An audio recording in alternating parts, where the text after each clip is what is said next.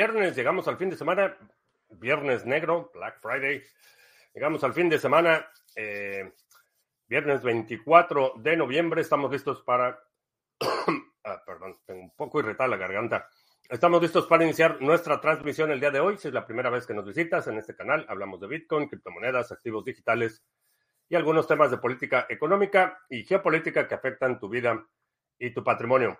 Estamos transmitiendo vía Facebook, Twitch, Twitter, Odyssey y en exclusiva para nuestros amigos de la banda Satochera en YouTube, donde puedes ver y participar durante las transmisiones en vivo, también ver las grabaciones y así nos evitamos eh, el, la, el cuchillo censurador de censor, no censurador, censor de eh, YouTube.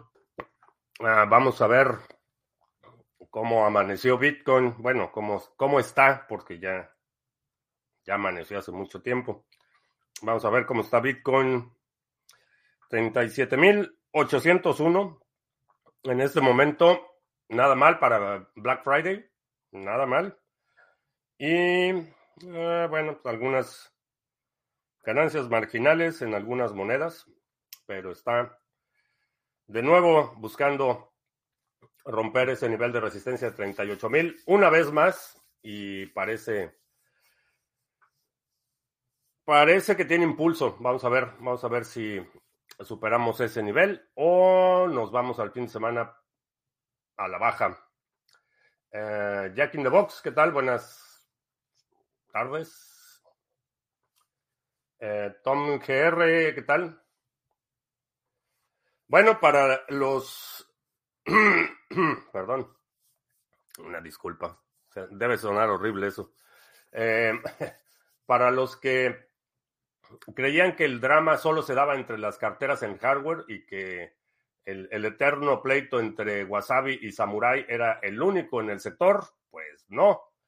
Está también la parte de las carteras en hardware que también tienen su buena dosis de drama y eh, principalmente ha sido entre Foundation Devices y CoinKite, el fabricante Coldcard, que han tenido ahí una serie de disputas, acusaciones, este, eh, patadas por debajo de la mesa.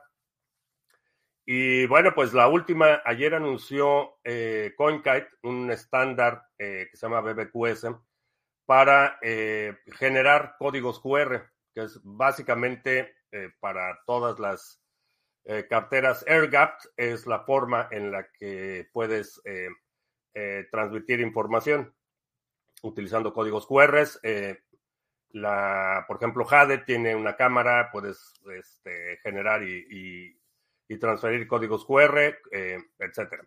Entonces es un mecanismo muy importante para las carteras en hardware y hay, había un grupo, un, una organización tratando de estandarizar el tema de eh, los códigos QR en carteras en hardware y en software. Y llevaban algo de avance, llevaban ya muchos participantes en el sector, en, tanto en hardware como en software, estaban adoptando este estándar. Eh, Sparrow, por ejemplo, lo integró, Blue Wallet, estaba eh, Jade, Foundation Devices, Sid Signer, eh, habían implementado este estándar, eh, digamos, desarrollado con el fin de poder extender la compatibilidad en las, en las carteras.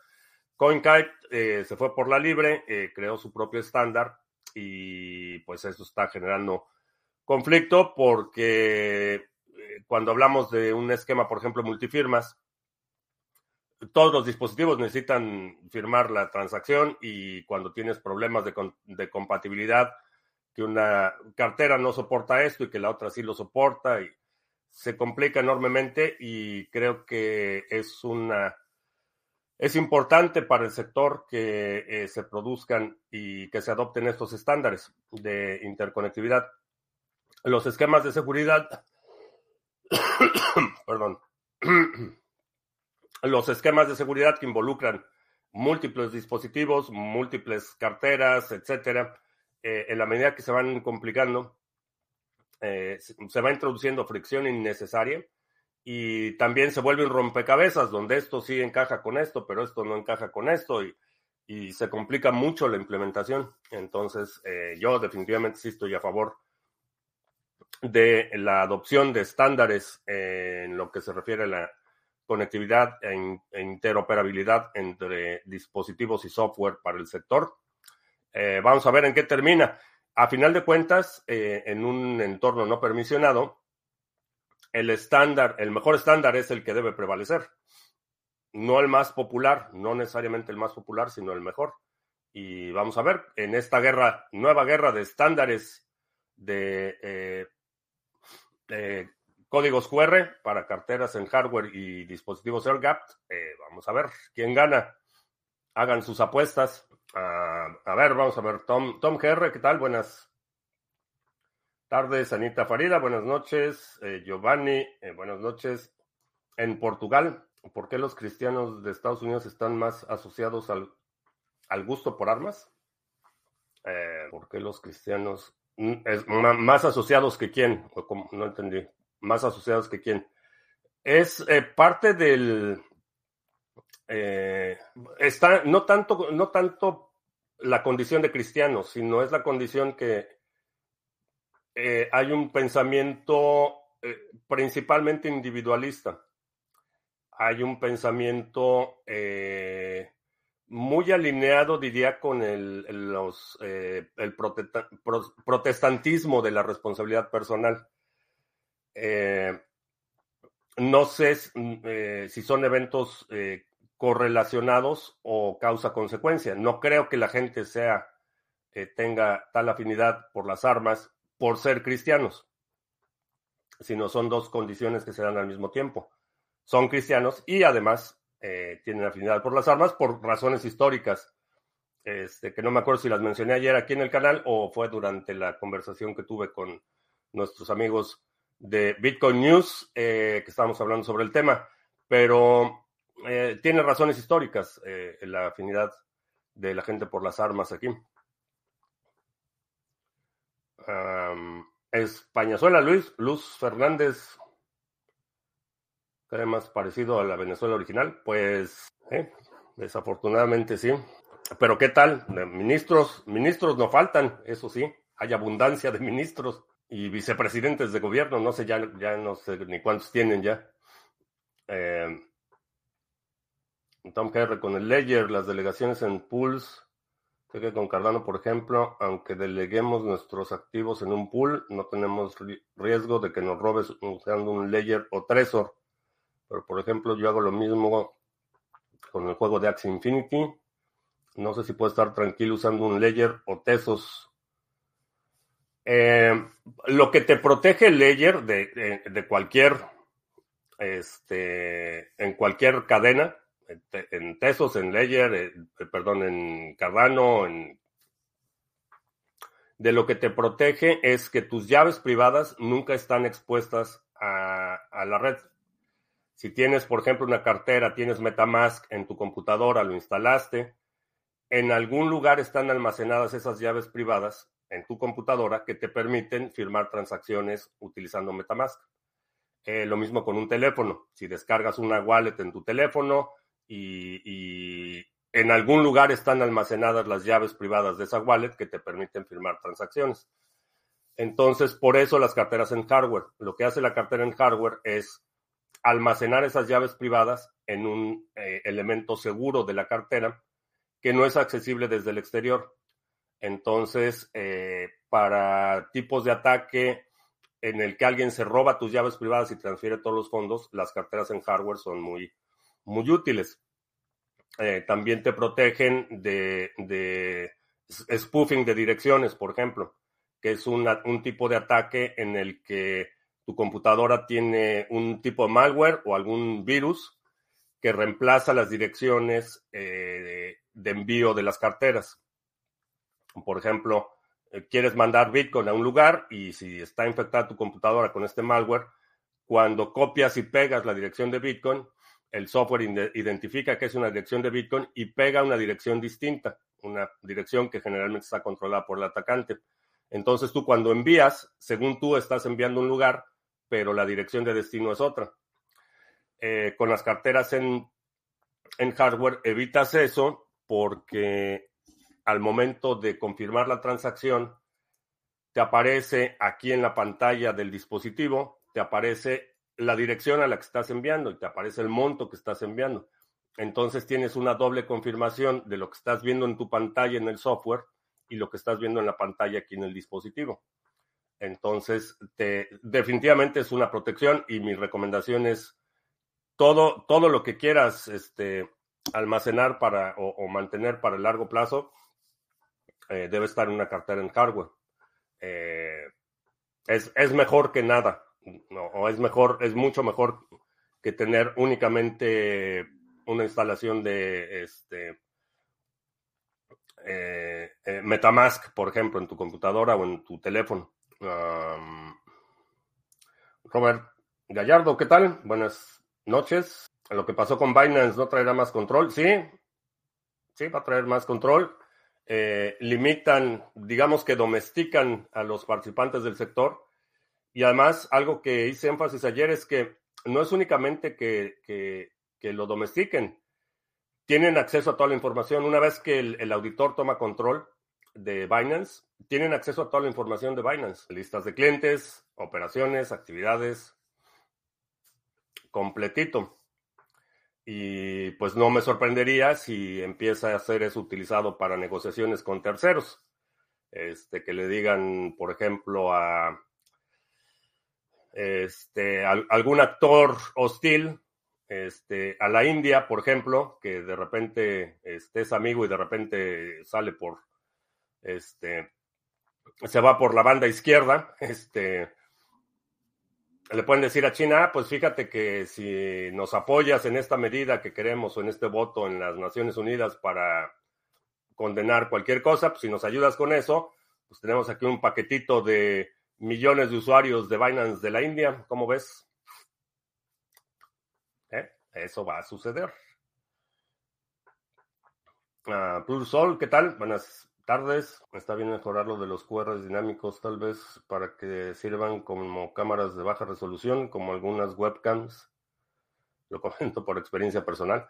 Eh, sí, no, estoy de acuerdo. Me parece que siempre es bueno tener mejores, mejores estándares, mejores este, soluciones. Eh, y, lo, en un entorno óptimo es que el mercado decide y si aquellos que ya habían adoptado un estándar ven que hay un estándar mejor, adoptan el nuevo estándar. Eso es, no es fácil porque estamos hablando de hardware y como mencionaba hace un par de días, el ciclo de desarrollo del, hardware es un animal completamente distinto al software. Entonces, eh, se mueve una velocidad totalmente distinta. Pero sí, que haya, que haya propuestas, que haya competencia entre estándares y que prevalezca el mejor estándar en lugar de que prevalezca el estándar eh, o que alguien este, ponga, el, ponga peso extra en la balanza para determinar qué estándar es el que se adopta.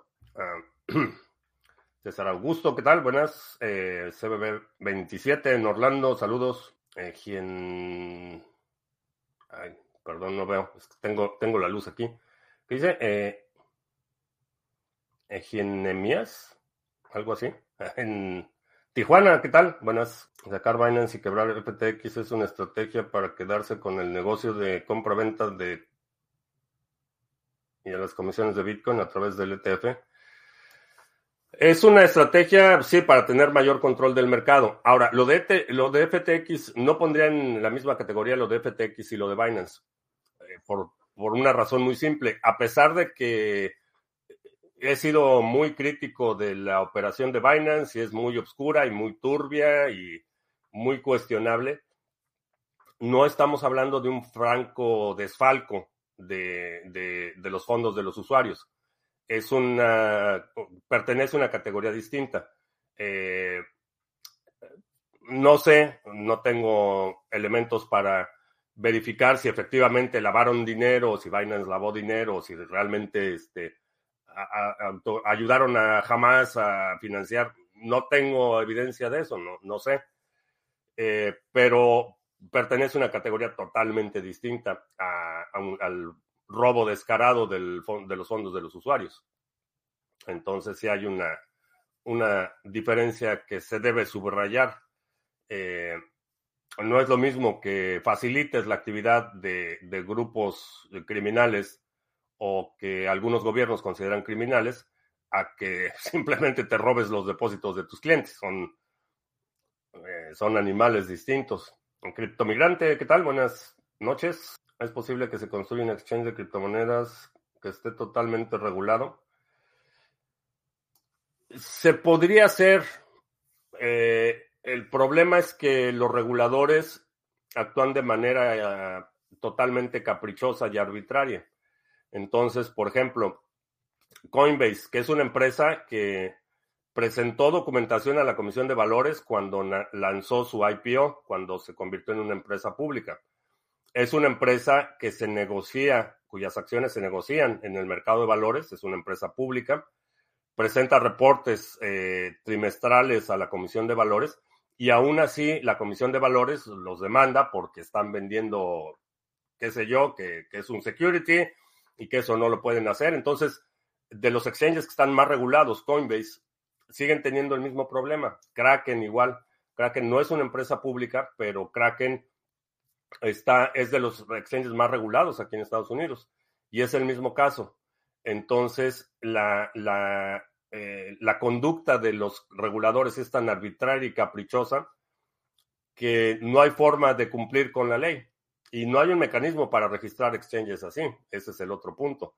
Que en, en eh, en las comunicaciones públicas, en discursos, en comparecencias al Congreso, la SEC dice, no, pues nada más vengan y regístrense y vengan y, y, este, queremos ayudarlos a cumplir con la ley, pero no hay tal mecanismo, no hay tal proceso. Entonces, uno asumiría que, que algo así sería posible, decir, ok, bueno, si esta actividad la van a regular, pues que la regulen y, y habrá algún actor que diga, yo, yo quiero eh, operar un, el negocio bajo estas circunstancias, con estas regulaciones, y asumirías que no sería, no es nada del otro mundo hacerlo, vaya. Pero solo es posible en un entorno de claridad eh, eh, y, consistencia, eh, no solo en la interpretación, sino en la aplicación de la ley. Y ese, ese elemento no existe, no está, ¿no? Entonces, ese es, ese es parte del problema. Ahora, mi, mi alternativa preferida sería que ni siquiera se necesitaran los exchanges, eh, que la gente utilizara libremente, comprara y vendiera Bitcoin y cualquier otra cosa que quiera. Ese para mí sería el escenario ideal. Uh, Excousen, ¿qué tal? Buenas tardes. ¿Hay alguna forma de configurar el número de intentos para el layer o más de tres veces? No, porque sería un vector de ataque y si tú lo puedes manipular, eso está eh, configurado en el elemento seguro del, eh, del layer. Eh, si pudieras modificar eso, pues lo pones infinito y pues ya, este es un abres la puerta para que alguien se robe tu layer y pueda intentar un número infinito de veces. Entonces, este, no, cientos de miles ya se han perdido en hackeos de Metamask. sí. Sí, la, y bueno, Metamask y Windows es, es como es como publicar tus llaves privadas en tu periódico local. Uh, Wallets of Satoshi, al no ofrecer APK o HitGov, es súper evidente que no les, no les conviene. Que no les conviene ofrecer el APK. Mm, no sé, bueno, eh, es un servicio de custodia y esa es una de las razones por las que salieron del mercado aquí de Estados Unidos y ayer anunciaron que no van a, dar, no van no van a atender a clientes de Estados Unidos. Es un servicio de custodia. Entonces, el riesgo de que tienes un servicio de custodia y publicas una APK, mmm, no creo que estén dispuestos a asumir ese riesgo. ¿Cómo pueden parar los exchanges descentralizados? Eh, lo único que pueden detener, interferir, intervenir y, hacer una pesadilla son las rampas de entrada Fiat. Eh, bueno, rampas de entrada y salida de Fiat. Eso es lo único que pueden impedir, eh, interferir y controlar. DeFi, por ejemplo, o sea, no, no veo una instancia en la que puedan detenerlo. Uh, Crypto Victor, Victor, ¿qué tal? Buenas en la Gran Canaria. El Yuyo, ¿qué tal? La separación de CZ de Binance fue el último paso para aprobar el ETF de BTC en BlackRock. No sé si haya sido el último, pero parece que era una condición necesaria. Paco Gómez en Córdoba, ¿qué tal? Las leyes pueden ser retroactivas si, por ejemplo, comprar BTC no era ilegal ni legal desde hace años o tiene que ver más que no lo declaraste en tu patrimonio. Eh, no todas las leyes eh, son... Bueno, primero depende de cada país. Hay países que tienen limitaciones en cuanto a la retroactividad de las leyes. Aquí en general no puedes eh, aplicar la ley de forma retroactiva y menos cuando estamos hablando de una conducta eh, que tiene una penalidad carcelaria. O sea, todo lo que son crímenes eh, no se pueden legislar o no se pueden, no puedes criminalizar algo de forma retroactiva. Generalmente cuando quieren prohibir algo, establecen un mecanismo de transición, donde decir a partir del año X eh, ya no se puede obtener esto, ya no se puede fabricar esto, ya no se puede importar esto, y dejan todos los que ya existen, pues ya los dejan. Eh, sucedió, por ejemplo, con la transición a los focos este, de eh, filamento, por ejemplo, que ya es muy raro que te encuentres y hay muchas restricciones al uso de focos con filamento. En muchos países ya ni siquiera los venden no fue que a partir de hoy ya estos focos son ilegales y tienes que destruirlos o generalmente es a partir de esta fecha ya no se vende, ya no se produce, ya no se fabrica o ya no se importa X y en lo sucesivo, o sea, esa conducta se criminaliza a partir del momento que la ley entra en vigor, no de, no de forma retroactiva. Eso es aquí en Estados Unidos y cuando es dicha ley o dicha prohibición incurre en penas criminales. Eh, entonces, por declaración de impuestos, generalmente no es que sea retroactivo, es que tienen, tienen las leyes, contemplan un periodos.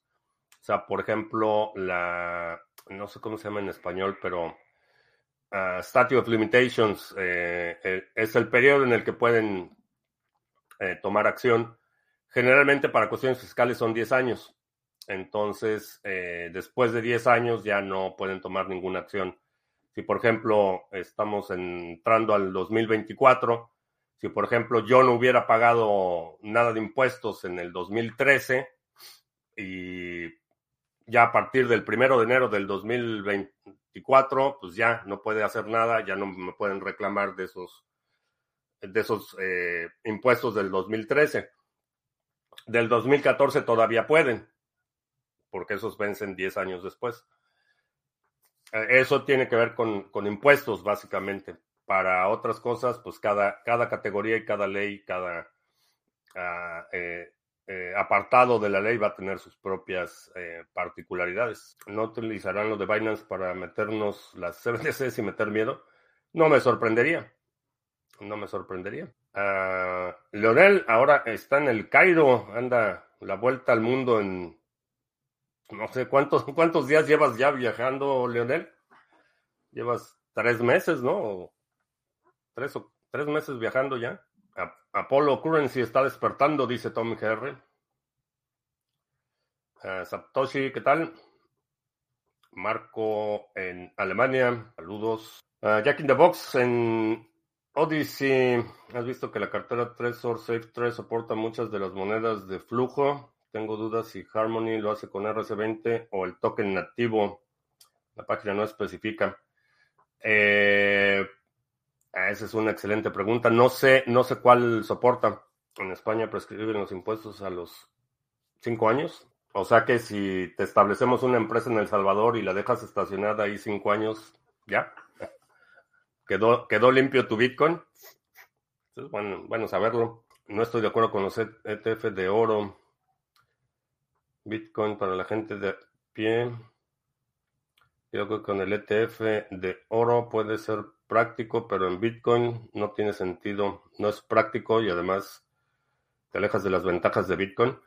El ETF no es, no es, eh, vaya, lo puedes, si tienes, por ejemplo, una cuenta de retiro individual en la que tu empleador eh, eh, te da, básicamente te da las aportaciones para tu fondo de retiro y tú administras tu fondo de retiro, que se llaman cuentas de retiro individual, es un, una forma de tener exposición a Bitcoin. Pero principalmente esos ETF son para fondos institucionales, no son tanto para individuos. Hoy encontré un video de mi ley en X hablando de criptomonedas en general. La verdad es que le falta mucho conocimiento lo que no sé si ese video es antiguo, pero la verdad es que estaba muy confundido con varios conceptos. O no entiende BTC. Honestamente no me preocupa demasiado. Este. Y, la razón por la que no me preocupa es los principios que ha declarado no negociables son totalmente compatibles y alineados con Bitcoin. Entonces, no importa tanto si no lo entiende con todo detalle o si, está confundido con algo, realmente no, eh, no importa demasiado. Eh, va a tener gente que lo asesore. Ya Max Kaiser está ahí superpuesto para convertirse en el propagandista de mi ley. Eh, abandonar a, su anterior, a su ex, este, ya está preparando ahí sus maletas, este, el borrador Kaiser para convertirse en el, en, el, bueno. Entonces, la cuestión es que va a tener gente que lo asesore. Él personalmente va a haber muchas cosas que no entienda y, y vaya, eso sucede con todos los políticos, con todos los gobiernos. Tienen un área de especialidad y para todo lo demás, pues tienen gente que lo asesore, ¿no? Entonces, no me preocupa demasiado. Mientras se mantenga firme en, en estos principios que, que, ha comentado del derecho a la libertad, del derecho eh, a la vida y el eh, derecho a la propiedad, mientras se mantenga alineado con esos eh, principios, no me preocupa demasiado. Espero que no sean CryptoBroil que lo asesore. yo estoy a favor de que no intervenga. O sea, lo mejor que puede hacer el gobierno de Argentina es abrir el mercado cambiario y decirle que cada quien intercambie lo que se le pegue la gana. Ese es el escenario ideal. Mucho mejor que la solución del Salvador de, una, una eh, eh, un mandato. Este, la libre competencia es siempre una mejor opción. Eh, que eliminen el Banco Central, dolarizan la economía y fuera de eso, que cada quien negocie con lo que se le pegue la gana, es para mí el escenario ideal. Mucho más que una ley Bitcoin como lo que hizo El Salvador. ¿Cuáles son las mejores maneras de comprar NIM? Parece que le hubiera pagado a Alex eh, para que me ayude a promover NIMSwap. NIMSwap es la mejor forma de comprar NIM. Este, aquí está. NIMSwap puedes utilizar, comprar NIM nativo utilizando NIM RC20, Cardano, Bitcoin, Ethereum, eh, Lightning, Tron, USDT, tanto en Tron como en Ethereum. Y con eso puedes comprar tu NIM nativo y delegarlo en nuestros mixnodes. NIMSwap.com. Esa es la mejor forma. El señor Milei ya dio su primera reversa diciendo, alabando, diciendo, alabando al Papa comunista. Ah, no sé, diciendo, alabando, no sé qué, no sé qué dijo de él, pero pues no sé, no sé, no estoy siguiendo los detalles. Este, como, como dicen en el fútbol, eh, minuto a minuto, jugada por jugada, jugada a jugada, no sé cómo dicen. No, no lo estoy siguiendo tanto, pero alabando, no sé, no sé qué le dijo, entonces no sé, este, pero conozco, suena, suena un poco irónico, pero conozco comunistas que son gente decente están totalmente confundidos, pero es gente bien intencionada, gente decente. Entonces, no sé, no sé qué dijo ahí. Ah, este, por el bajo volumen. Pues eh, depende de cuánto quieras comprar. Si necesitas una compra grande, pues avísame y, y vemos a ver, a ver cómo. Pero la otra es hacer compras este, programadas, periódicas. Adircinio en Colombia, minando Fiat, ¿qué tal? Buenas Buenas tardes. Bueno, vamos a aprovechar para Guada... ¿Qué dice? Guad... Guadagna, interés pasivo. Ah, interés y pasivi, en Italia. Sí, pues por eso, está en italiano. Estoy tratando de ver qué dice ahí. Está en italiano, por eso. Este, bueno, pues es Black Friday y es eh, el momento de surtirse de carteras. Así es que tenemos aquí un par de recomendaciones. Eh, Tresor está de descuento. Eh. Ahí está el enlace. Si utilizas el enlace que está ahorita en la pantalla, que es criptomonedastv.com, diagonal ir, como dirigirse, ir, diagonal Tresor.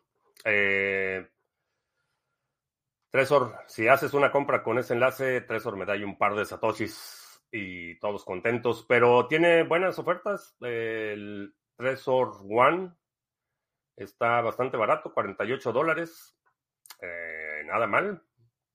Y tiene una versión para eh, un firmware solo para Bitcoin, entonces Tresor One por 48 dólares.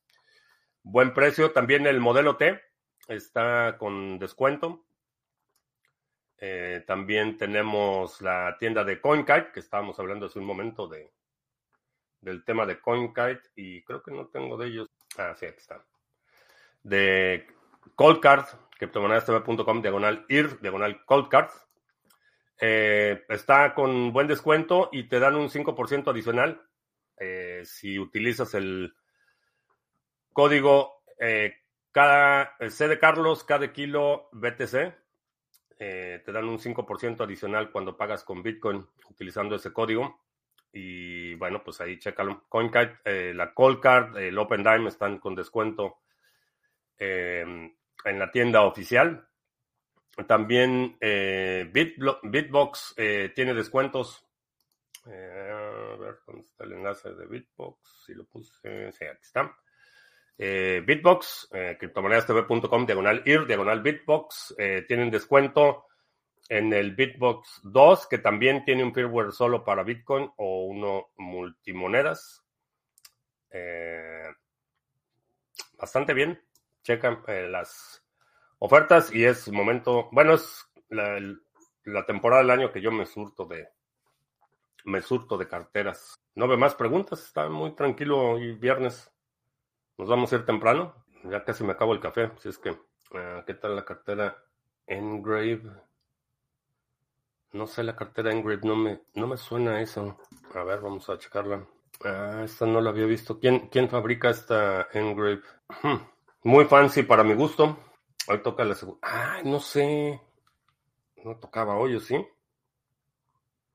No, creo que el. espero que no sea. Hoy es el último viernes del mes, no. Ups, ups, se me pasó por completo y no preparé nada. Entonces, este,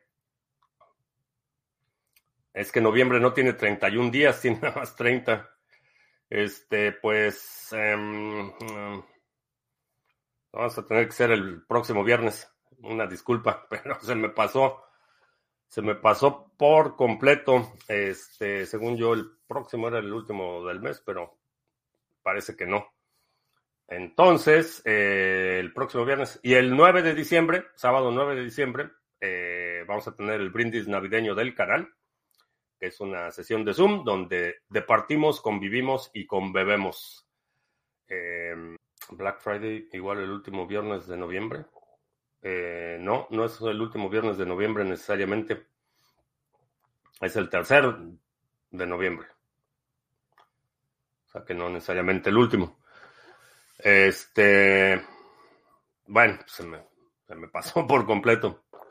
Así es que la próxima, a ver si consigo un gorro de Santa o una malta porque no bebo. No, digo, la, la, lo del brindis, la bebida es al gusto del cliente. No hay un menú, entonces puedes, puedes beber lo que, te, lo que prefieras. Puede ser café o puede ser este, eh, cerveza, vino o, algo más fuerte. Eso es a gusto, a gusto del cliente. No tenemos restricciones en cuanto a las bebidas. sí, entonces el 9, de diciembre, si has participado en algún seminario, si has, registrado para cualquier cosa, si tengo tu correo en una lista, te voy a enviar una invitación para que me, me acompañes el 9 de diciembre en el tradicional brindis navideño de Criptomonedas TV. Son sesiones muy agradables, la verdad es que es muy, muy agradable convivir con la comunidad, escucharlos, que pues a lo largo del año yo soy el único que habla y me da la oportunidad de escucharlos. Eh, la multiwallet de Trezor, no, no, no lo he probado. En términos de cartera, sí quiero, este, bueno, voy a, voy a pedir varias, pero no sé, este, carteras nuevas las, las veo con recelo, con sospecha. Caspa parece un token interesante. Caspa es Proof of Work, minería Proof of Work o Proof of Stake. Creo que no tiene staking, Caspa. Ah, proof of Work. Entonces sí, sí me gusta Caspa. Es que sigo, no sé por qué, mi, mi, retención en ese tema, este, no sé, a lo mejor tengo ahí un cortocircuito o algo, pero sigo, me, me confundo con Caspa y cadena. Entonces, este, y cada vez que me preguntan me vuelvo a confundir, ya no, no me acuerdo cuál es cuál. Yo no he participado por ahora en nada. Me gustaría participar, he escuchado todas las emisiones de la segunda B. Eh, ah, pues mándame un correo y, te pongo ahí en la lista. Cadena sí tiene staking y Caspa es la proof of work. Entonces, cadena, que es la que tiene staking, esa no. Los números no cuadran por ningún lado la, no, matemáticamente no tiene sentido este, la política económica de Caspa, de cadena, perdón, que es la de, la de staking. La que es proof of work es así. Eh, me parece un proyecto interesante y creo que se ve, se ve sólido. Eh, la cadena que es proof of work, y a ver si así lo retengo más, cadena proof of work, cadena proof of work, cadena proof of work. Eh, ya ves, ya me volví a confundir. No sé por qué. Bueno, Caspa, Proof of Work. ¿Sí? Caspa, Proof of Work. Eso sí. Cadena, Staking. Eh, no. Ni la distribución ni la, emisión hacen sentido. Bueno, se, me hace que voy a poner un post-it aquí en mi computadora que diga cadena sí, tiene staking, Caspa, proof of work. Caspa good, Cadena bad. Eso lo voy a poner aquí un post-it. Sí, pero los, los, lo que no me... Eh, eh, evalué los dos proyectos. En el caso de cadena, eh, la emisión y la distribución inicial no tienen mucho sentido y los números no me cuadran con, con la política económica. Entonces algo anda ahí extraño con el tema de de la emisión inicial, la distribución inicial y los incentivos eh, no me cuadran. Caspa, good, cadena, bad. Tenía algo de Ethereum haciendo farming eh, con Kyber Network y lo hackearon ayer. Eh, pues sí, este. Y se fueron a dormir, fueron que el hackeo de 50 millones, ¿no? ¿De cuánto fue? Este, lo hackearon, no sé, no sé qué pasó. Ahí vi un, comentario este, mordaz, como siempre, de BTC Andrés, sobre burlándose de, del tema de Kyber, pero no sé cuánto fueron, 50 millones o algo así. Pues ese es uno de los riesgos en DeFi. Este, y es un riesgo que, que es importante considerar y por eso como recomendación no pongas todo todos tus fondos, no importa qué tan atractivo, no, no importa qué tan eh, eh, brillante se vea este, el, el, otro lado del arco iris. Eh, olvídate de la mentalidad de la lotería. No apuestes todo en, un, en una sola plataforma, no comprometas todos tus fondos en un solo proyecto. mitiga tu riesgo. Y, bueno, pues si, en algún momento eh, pierdes, por ejemplo, el 10% de tu stake, pues no te va a dar ningún gusto, pero te recuperas. Eh, los más eh, afectados en este tipo de instancias son los que tienen esta mentalidad de, de lotería y, no solo ponen hasta el último peso que tienen, sino que además piden prestado y además convencen a toda su familia para que pongan su dinero ahí. Y cuando vienen las pérdidas, entonces eh, la pérdida resulta desastrosa, no solo económica, sino emocionalmente. Y eso es lo que creo que es lo más, lo más nocivo. Cuando pierdes no solo tu dinero, sino tu reputación, porque a todo mundo le dijiste que que Kyber era lo máximo y que te vas a hacer multimillonario y que este, ya no te hablen porque pronto vas a tener un Lamborghini, etcétera. Eh, pierdes no solo, no solo tus fondos, a lo mejor los fondos de alguien más, sino que pierdes tu reputación. Entonces, eh, para evitar eso, mitiga tu riesgo, eh, disciplínate y pon solo el porcentaje que estés dispuesto a perder. Y entonces ya, si pierdes el 10% en una operación, si pierdes, si se hackea, si lo pierdes o lo que sea, pues no te va a dar gusto, pero no es una pérdida catastrófica. Y muy importante, mantienes tu psyche intacta. Para aprender más sobre el tema de la ludopatía, eh, checa lo que ha estado compartiendo Mr. Revilla en Twitter, eh, su experiencia en el tema de las apuestas. Para Defi, eh, pongo un poquito en cada uno. Eh, sí, yo creo que esa es una, estrategia muy, muy razonable. Decir, ok, eh, no, no soy, vaya, no soy dado de, no, no le estoy diciendo a nadie qué hacer, no soy responsable por nadie más, estoy compartiendo una recomendación, una sugerencia. Y sí, puedes participar, puedes experimentar. Digo, yo no sé en cuántos proyectos he puesto dinero para experimentar, para ver cómo funcionan. Y en ninguno, ah, independientemente de qué tan buenos han, sido los resultados, en ninguno he puesto todo.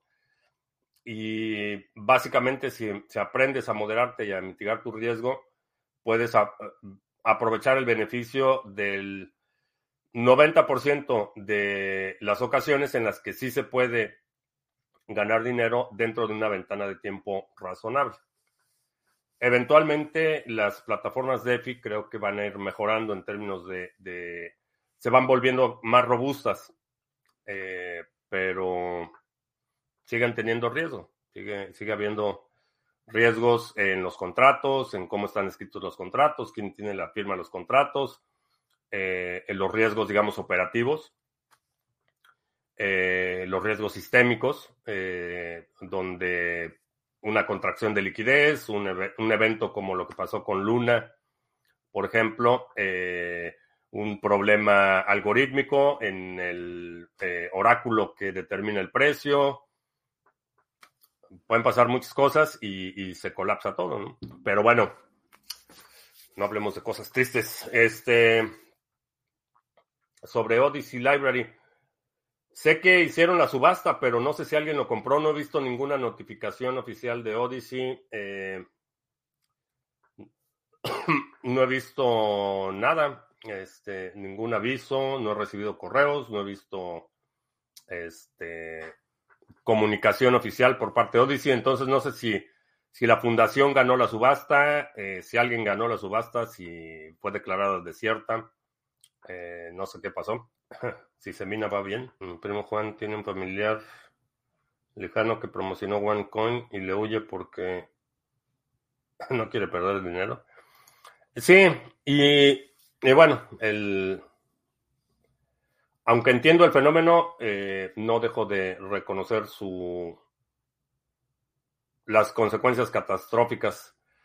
Eh, y sí, hay mucha gente que ha embarcado familiares y que toma el dinero de la pensión de la mamá para ponerlo en DeFi y, o, toma prestado.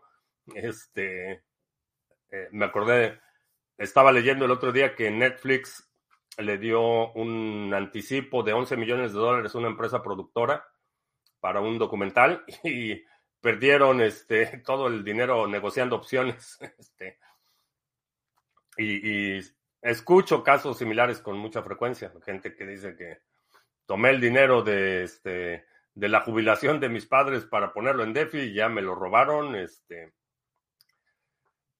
casos, casos lamentables.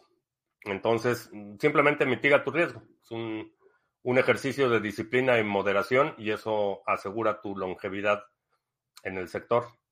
Eh, si puedes mitigar tus riesgos, si eh, eh, vas a estar aquí por muchos años. Pues bueno, creo que ya no veo, no veo más preguntas, ya se acabó el café, ya se acabó la semana, ya se acabó el mes, bueno, casi se acabó el mes. Y les debo la transmisión de la segunda vez. Honestamente, se me pasó por completo que hoy era el último del mes y pues, ni me preparé. Entonces, eh, pues bueno, te recuerdo que estamos en vivo lunes, miércoles y viernes, 2 de la tarde, martes, jueves, 7 de la noche. Si no te has suscrito al canal, suscríbete, dale like, share, todo eso. Y el, te recuerdo, 9, 9 de diciembre, nos vemos para el brindis navideño de Criptomonedas TV. Eh, y creo que ya. Por mi parte es todo. Gracias. Buen fin de semana y nos vemos el lunes.